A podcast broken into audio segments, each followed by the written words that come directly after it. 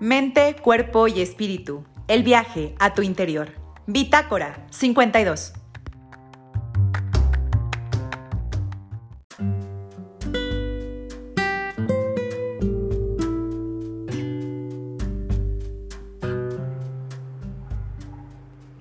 Hola gente de Bitácora 52, ¿cómo están? Bienvenidos una vez más. Y pues el día de hoy nos vuelve a acompañar, ahora sí que estamos muy emocionados por eso. Nos acompaña Pedro J. Fernández y vamos a hablar de su nuevo libro. Ya estuvo con nosotros platicando de mexicanas que hicieron historia y bueno, ahora vamos a hablar de Malintzin. Y por ahí, bueno, tenemos la historia de ella, la conocemos en los libros de historia, en la CEP, en la escuela, en novelas, nos han relatado en teoría lo que ella vivió. Pero en este libro, la verdad es que vemos a una niña, o sea, ahora sí que nos vamos a ir desde que es niña y empezamos a ver el mundo a través de sus ojos. Ella empieza a relatárselo contándoselo como a su hijo, por eso es que es tan íntimo.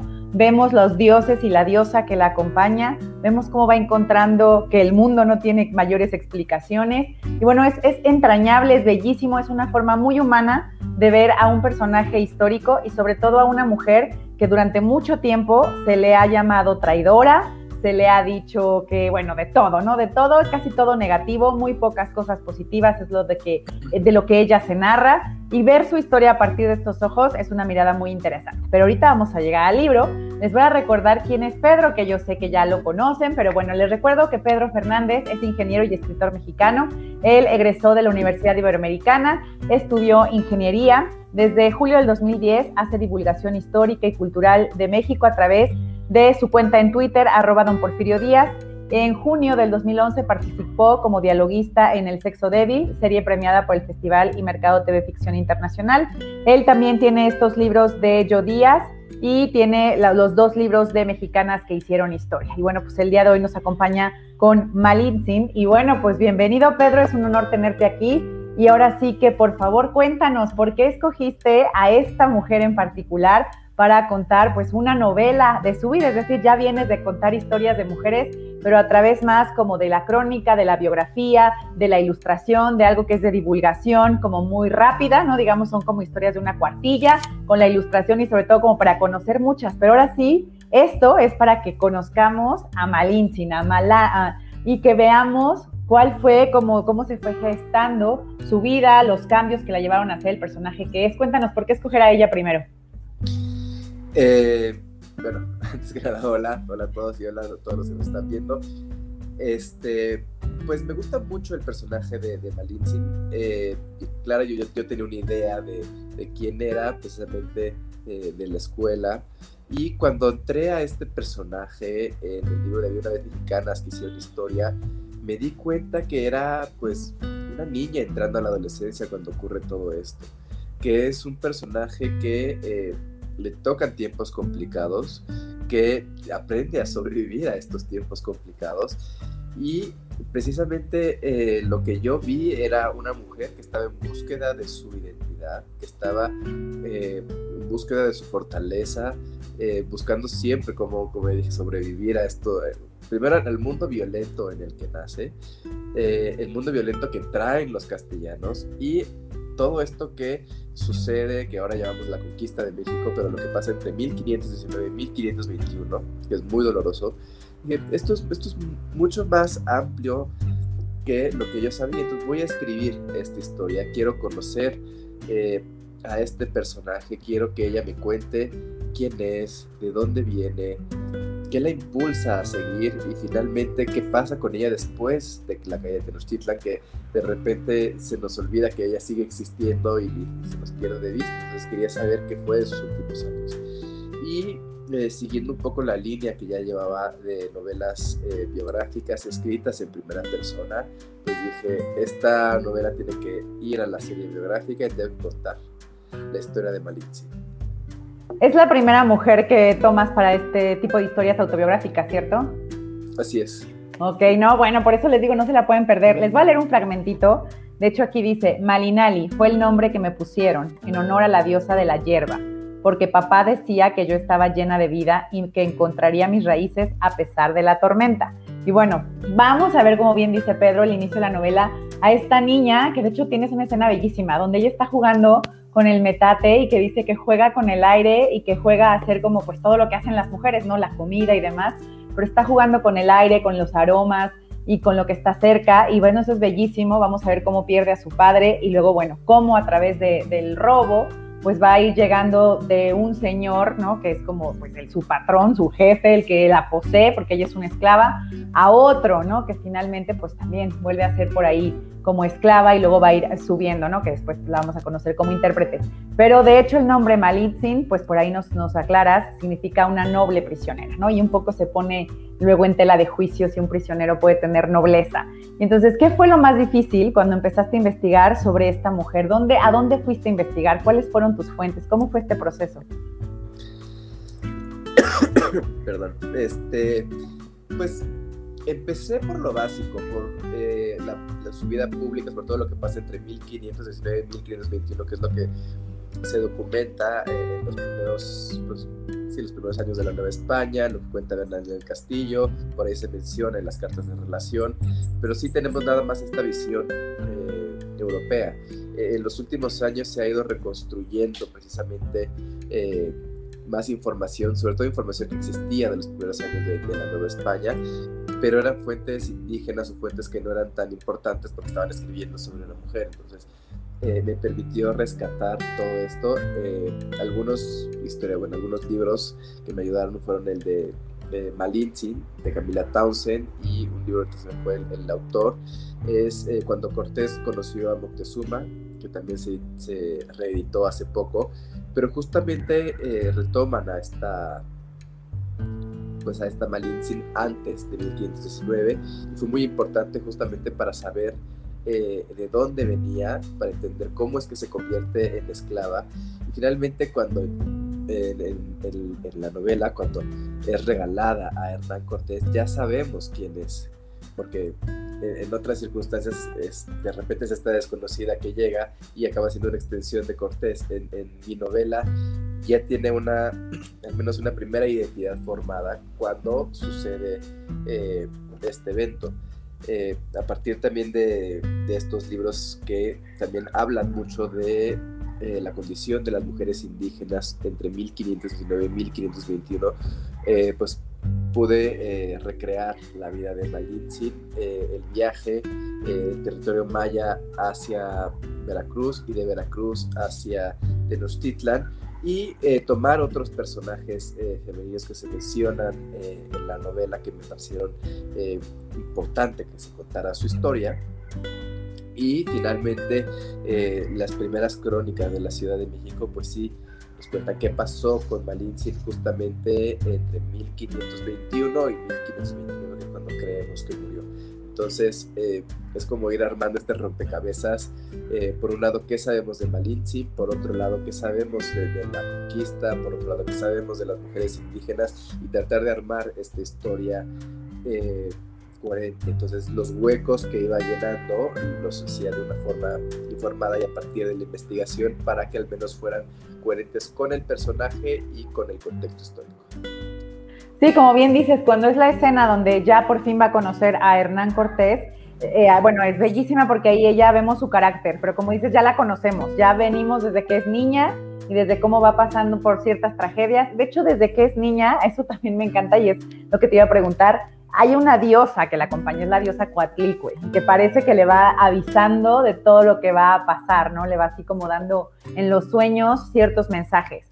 Y justo en este momento en el que ella va a conocer a Hernán, pues ella se, ahora sí que le reza, le pide a esta diosa que esté ahí con ella, ¿no? Que la acompañe, que le ayude a, pasar esto que ella ya imagina va a ser algo terrible. Y bueno, finalmente vemos a, a Malintzin pues siendo fuerte en este momento, sosteniendo la mirada de alguien que llega, que es nuevo, y bueno, pues vamos a empezar ahí a seguir la novela. Pero cuando estabas tú escribiendo, ahora sí que los ciertos dioses que mencionas de todos los que sabemos que había, ¿cómo fuiste seleccionando? Este quiero que la acompañe aquí, acá esto quiero que quede, este, esto, pues algunos supongo que sí son datos que están documentados, por ejemplo, el que cuando mencionas que se incendia el templo y ciertas cosas, ¿cuál fue esta relación con los dioses? ¿Cómo fuiste seleccionando? Eh, pues es parte de, armar todo, toda esta trama. O sea, yo investigué durante un año para poder eh, planear la, la, novela, entonces más o menos sabía qué iba a pasar en cada momento, pero al mismo tiempo eh, entendía que eh, por el tipo de, novela que era, porque estaba muy alejado en el tiempo, debía mantener al lector interesado en todo momento. Entonces, son capítulos cortos, generalmente está en tensión todo el tiempo y terminan en un final abierto. Entonces, eh, también los, los, dioses son un recurso literario para eh, mostrar eh, ese mundo mesoamericano, que además entra en contraste con la religión que traen los castellanos, que los indígenas no entienden, porque aquí no entienden un concepto de la Virgen, un concepto de los santos. Para los indígenas pues, trajiste un montón de dioses y el principal es ese que está clavado ahí en un madero que me dices que ganó, pero está clavado ahí, entonces tampoco hay mucho entendimiento. Y por el otro lado, eh, los castellanos que no entienden los dioses eh, de, los, de, los, pueblos originarios y entonces su reacción es decir son del diablo y empiezan a destruir estos ídolos entonces esa falta de comunicación pues sí acaba eh, afectando a ambas partes pero lo que sí quise hacer desde el principio es precisamente estos sueños. Me gusta mucho el realismo mágico y me gusta tener esos detalles en todos mis libros de esta serie donde eh, hago predicciones o meto detalles eh, que parecen fantásticos y en este caso son los sueños. Entonces, estos sueños eh, a veces le revelan cosas a Malintzin de lo que va a pasar en la historia o incluso uno de los últimos sueños es lo que va a ser la Ciudad de México. De repente hay una ciudad ahí de metal este, que Malintzin no entiende, pero nosotros como lectores sí. Entonces es así como se va desplegando. Algo que me gustó mucho de la investigación, lo que me llamó la atención, es este asunto de los presagios, de eh, que suceden ciertos presagios que ahorita, eh, como sociedad moderna, podríamos decir, pues sí, son un montón de coincidencias, o por ejemplo que se haya visto el cometa, pues tiene más que ver con un evento eh, astrológico que, astronómico, perdón, que este que algo mágico, pero en una época supersticiosa el hecho de ver un cometa significa que es una mala estrella y que algo malo va a pasar. Entonces, pues también esta, pues este mundo tan eh, supersticioso pues queda afectado por esos presagios y hay personajes que asumen que como los dioses ya anunciaron que algo malo va a suceder, pues ya no se puede evitar.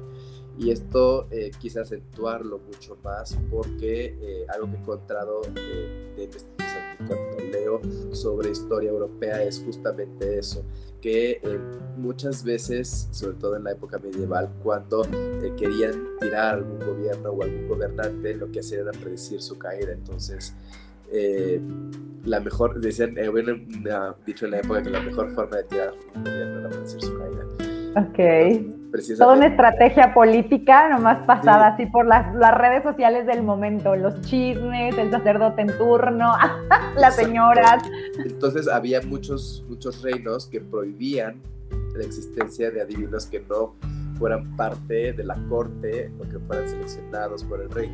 Y en este caso lo vemos. Eh, suceden los presagios y hay personas que dicen, pues ya no podemos hacer nada porque ya los dioses dijeron que va a caer. Eso sí afecta.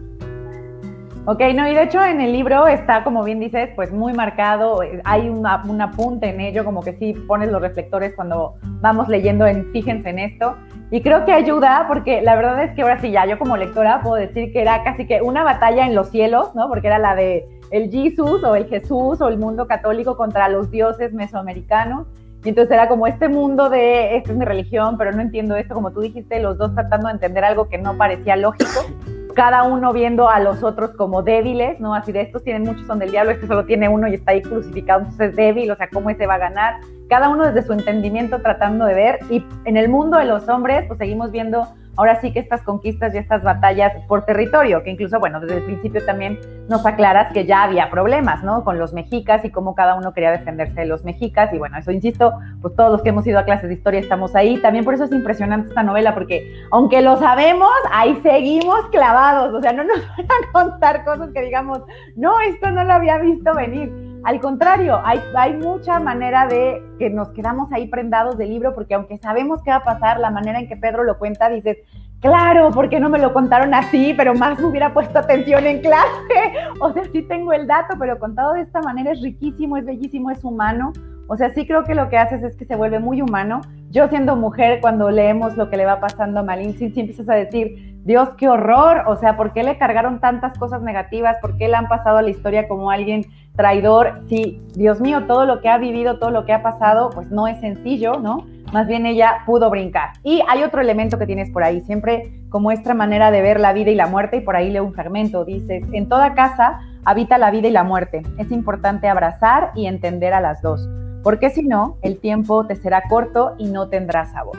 Y ahí, aunque lo pones como un poco hablando de lo que está pasando, creo que a veces podemos jalarlo pues a nuestro presente y pensar un poco que pues eso es lo que estamos viviendo ahora sí que en este año, en este México, en este mundo, ¿no? Donde ya nos dicen que el mundo se va a acabar porque no hemos hecho caso del cambio climático y parece una frase que podríamos tener ahí todos los días para reflexionar. Yo entiendo que desde nuestras culturas, pues la vida y la muerte siempre han estado más enlazadas, ¿no? Pero en la novela logras jugar también con ello entre este debate de culturas. ¿Por qué quisiste hacerlo o no era tu intención? Fue algo que se fue dando. Yo creo que fue algo que se fue dando. La novela la escribí, eh, o sea, ya la tenía toda planeada, pero no había tenido tiempo de sentarme a escribirlo por la carga de trabajo. Pero la primera semana de marzo, que me anunciaron que se iba a cancelar todo lo que yo iba a hacer este, durante marzo, abril y mayo, precisamente por la pandemia, entonces ya fue cuando me encerré y empecé a escribir Malintzin. Y yo creo que conforme iban pasando los meses, conforme entramos en esta paranoia de, del COVID, estábamos encerrados, estábamos haciendo muchas reflexiones, eh, todo eso permeó en, la novela. Entonces, eh, por un lado está esta, pues la muerte está muy presente eh, en la novela, el deseo de sobrevivir está muy presente en la novela originalmente no le iba a dar tanto peso a la viruela, pero de repente eh, dije, no, sí es importante hablar de la viruela, hablar de la muerte, hablar de la pandemia, del, miedo que está generando toda esta enfermedad.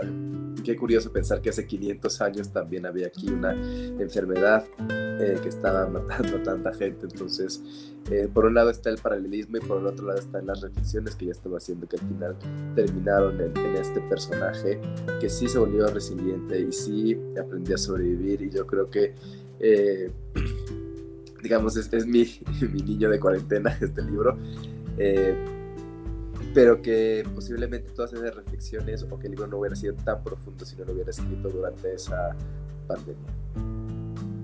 Ok, y bueno, de ahí viene la reflexión del lenguaje, digo, insisto, no es como tan parte de de la historia, pero sí tienes ahí un, quote que voy a decir. El idioma es un regalo que debe apreciarse y sobre todo entenderse. ¿Y por qué te lo pregunto? Porque también está esta carga de que pues hablamos finalmente un idioma que fue impuesto, un idioma que nos trajeron ahora sí que a través de la muerte, de la violencia y que bueno, siempre se pone también en entredicho el que por qué seguimos hablando este idioma, por qué no aprendemos también los idiomas originarios. Ya hay como eh, un poco de este esfuerzo por también aprenderlos, hay más acceso a ellos pero ahí sí, ¿por qué este acento en, el idioma? ¿Por qué Malintzin va a reflexionar el idioma? Finalmente se vuelve intérprete, lo entiendo, pero ¿por qué querías jugar también con el lenguaje siendo escritor? ¿Cuál es ahí esta relación de, pensar los idiomas a veces a lo mejor más allá de cómo llegaron a nosotros?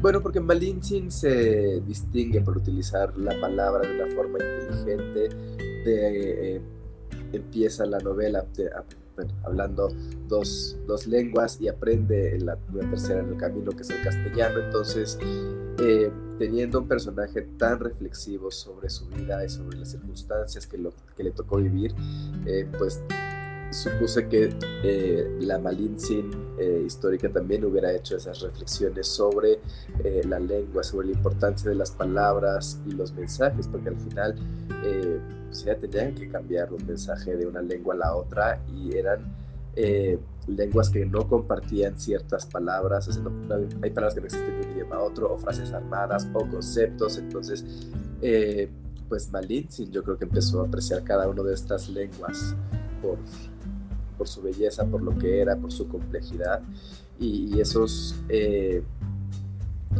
pues esas, esas reflexiones sobre las palabras y las lenguas eh, finalmente es algo que yo también hice mientras estaba escribiendo eh, la novela. Creo que damos por sentado el, el idioma que hablamos y no le, no le, damos la importancia a su complejidad y a su belleza. Y, quizás deberíamos, tendríamos menos, menos anglicismos y lo trataríamos mejor si de verdad entendiéramos eh, la importancia de nuestro lenguaje. Claro, ¿de dónde vienen ahora sí que el origen de las palabras? Y un poco bueno, pues también habla de, ahora sí que de lo que culturalmente se va tejiendo, como bien dices, si tenemos anglicismos, si tenemos eh, de otro idioma, si de pronto vamos metiendo también palabras que vienen de las lenguas originarias, incluso por las distintas zonas del país, pues nos podemos dar cuenta por el uso del lenguaje por donde andamos. Y bueno, aquí mi siguiente pregunta es, ¿qué fue lo que más te gustó de escribir esta novela? Ya nos dijiste que la empezaste a escribir durante la pandemia, pero ahora sí que cada libro yo sé que a cada escritor le deja como una experiencia distinta. Así que, ¿cuál fue tu experiencia más grata con Malintzin y cuál fue tu mayor reto? Eh, mi experiencia más grata yo creo que fue eh, ir descubriendo este personaje. Eh, a mí las descripciones me encantaron este, y salir escribiendo los pueblos, saber qué pueblo eh, tenía el templo aquí o qué, pueblo tenía el juego de pelota. Lo que más disfruté escribiendo es el camino entre Veracruz y Tenochtitlan. Eso me encantó. La verdad me encantó. Este, el reto yo creo que fue eh, justo mantener, como ya dije, ese, ese, estilo, mantener la atención, pensar de cómo va a tener este capítulo para que quede abierto, de dónde voy a sacar un misterio, qué se está preguntando, o sea, hay, hay muchas cosas que están pasando al mismo tiempo, entonces, eh, o sea, mantener todo eso sí fue eh, un reto. Y algo que también para mí fue muy complicado, creo que lo puse en redes varias veces, es estaba escribiendo a Malintzin en primera persona, entonces eh, cuando sucede la matanza de Cholula o la matanza del Templo Mayor, o sea, eventos que son muy traumáticos, eh, sí fue muy pesado para mí, me acuerdo que se me sentía muy drenado y muy desgastado porque lo estoy escribiendo en primera persona, eh, voz de una adolescente, entonces sí, yo siento que hubiera sido muy traumático para ella ser testigo o escuchar esas historias o ver eh, lo que pasó después de esos eventos tan traumáticos. me imagino cómo se debe haber sentido Malintzin después de la noche triste. Entonces, escribir todo eso sí fue, eh, fue muy difícil y muy complicado, pero eh, creo que precisamente esos sentimientos quedaron plasmados en la novela. Bueno, pues ahí está, tienen que leer Malintzin, insisto, ya está de venta en formato electrónico y en libro impreso, ¿cierto? ¿Nos puedes recordar, Pedro, dónde lo pueden conseguir? Eh, sí, lo pueden encontrar en todas las librerías, eh, ya sea que vayan a la librería, si, si por temas de pandemia no quieren salir, pues todas las librerías tienen su tienda en línea para que se los manden a su casa. Está en formato electrónico también y en audiolibro, que lo lee maravillosamente Tía Escanda. ¡Wow! ok. Este, sí, es como, se oye como radionovela, está increíble. ¡Qué chido! Pues ahí lo pueden encontrar. No, bueno, pues ahí están todas las opciones. Y Pedro, la pregunta obligada de cada entrevista, ¿en qué estás trabajando ahora? Yo sé, todo el mundo dice, oigan, ya acabo de entregar, paren, quédense con eso. Pero ¿qué nuevas ideas rondan tu cabeza? ¿Qué, nuevo presagio está llegando en tus sueños y te dice que va a venir? Eh, estoy trabajando en una novela infantil, va a ser mi primera novela infantil, este, histórico también. No puedo decir ok, no nos la época, pero no okay, van a pero es una novela infantil. Eh, un poco diferente a aviones mexicanas que hicieron historia, pero es para el mismo público. Ah, bueno, pues ahí está, entonces ya nos vamos preparando. Otra vez viene algo para los peques de la casa. Ya sabemos ahora sí que la calidad que maneja Pedro, así que estaremos atentos. Seguramente espero, lo volveremos a tener por acá en entrevista. Pero ahorita pues disfruten de Malintzin, les recuerdo, insisto, más allá de la historia que nos han contado en los libros de la SEP, de lo que su maestro o maestra de historia le contó, pues atrévase a entrar esta novela escrita en primera persona, atrévase a mirar el mundo que pues ahorita nos parece ya tan lejano, ¿no? Y que pues la verdad es un ejercicio de imaginación, porque incluso cuando va describiendo las cosas Pedro, pues claro, usa elementos del momento y dices, por supuesto, tenía que ser el símbolo de, de barro, tenía que usar el jade, por supuesto, esta imagen tenía que ser construida con eso. Y es bellísimo estar adentro de esta mirada, conocer lo que una y otra cultura iban viendo, sintiendo, pero insisto, sobre todo, todo está desde la mirada de Malintzin, vamos a ver a una niña que cómo ella va transformándose en mujer. De hecho, hay, un momento bellísimo donde ella dice, hoy toca volverme mujer. Y bueno, es todo un acto simbólico, es todo un, un, acto de reflexión de ella, ¿no? Entonces vemos mucho autoconocimiento de Malitzin, de ir decidiendo, ¿no? Incluso siendo esclava, ir decidiendo qué sí va a hacer y qué cosas no, qué cosas siguen siendo solo de ella. Y bueno, en qué momento, a pesar de la adversidad, pues ella va a reconocer que puede enfrentarse, ¿no? A ciertas cosas. Entonces, la verdad es una novela bellísima, insisto, humana, centrada, muy asequible. Vamos a ver, van a quitarse todas las ideas que tengan de Malintzin, insisto, depende de quién les haya dado historia. Yo tuve maestros que sí la trataron mal, lamentablemente. Entonces, la verdad, la novela dije, claro, este personaje tiene que narrarse de esta manera y acercarla a nuestra realidad. Y como bien dice Pedro, aunque parece que es lejano, si usted lo lee ahora, estoy seguro que va a pensar en la pandemia, en el fin del mundo, porque no hacemos caso del cambio climático, en nuestros gobernantes. O sea, eso es lo bello de la historia, que siempre, siempre nos sigue hablando y de todas maneras no entendemos. Pero bueno, ahí está, disfruten Malintzin. Pedro, algo que les quieras decir a tus lectores de por qué deberían de leer Malintzin. Eh, yo creo que deberían de leer Malintzin porque es una reflexión a 500 años de, de la caída de Tenochtitlan. Yo creo que va a cambiar su percepción del personaje y yo creo que es una gran aventura literaria que eh, no van a olvidar. Exacto. Y además van a recorrer, así que un México bellísimo y casi casi van a querer hacer su mapa de la próxima vez que pueda salir de viaje, voy a pasar por aquí. Luego les paso mis mapas. Exacto, para que usted se lleve la novela y así, aquí, aquí fue, aquí estuvo. Como luego lo haces en otras novelas, esta también funcionaría. Entonces, bueno, mil, mil gracias, Pedro. Fue de verdad un placer tenerte en Bitácora 52. ¿Nos recuerdas tus redes sociales, porfa, para que te sigan? Claro que sí, es Twitter, Instagram y Facebook como arroba pedrofata86. Ahí me pueden seguir. Perfectísimo, ahí está. ¿Viene alguna presentación presencial de Malintzin en algún lugar o todavía no hay nada presencial? Eh, estamos viendo algunas ferias, pero depende de las ferias, pero ya les iré, las iré publicando en mis redes sociales. Perfecto. Entonces sigan atentos a las redes de Pedro para que vean si hay alguna presentación. Ahora sí que presencial para que vayan y les firmen su libro, que eso es lo chulo de los libros que son físicos. Y ya si son electrónicos, pues bueno, se queda con las ganas. Pero bueno, mil, mil gracias, Pedro. Y bueno, disfruten su tarde. Recuerden comprar Malintzin en electrónico o en papel. En todas las tiendas está, o puede llegar a su casa o puede ir usted a la librería si es que así lo decide. Gracias. Bye, Pedro. Bye, bye.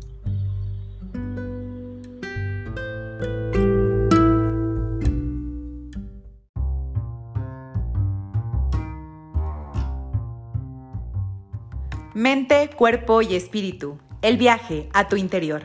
Bitácora 52.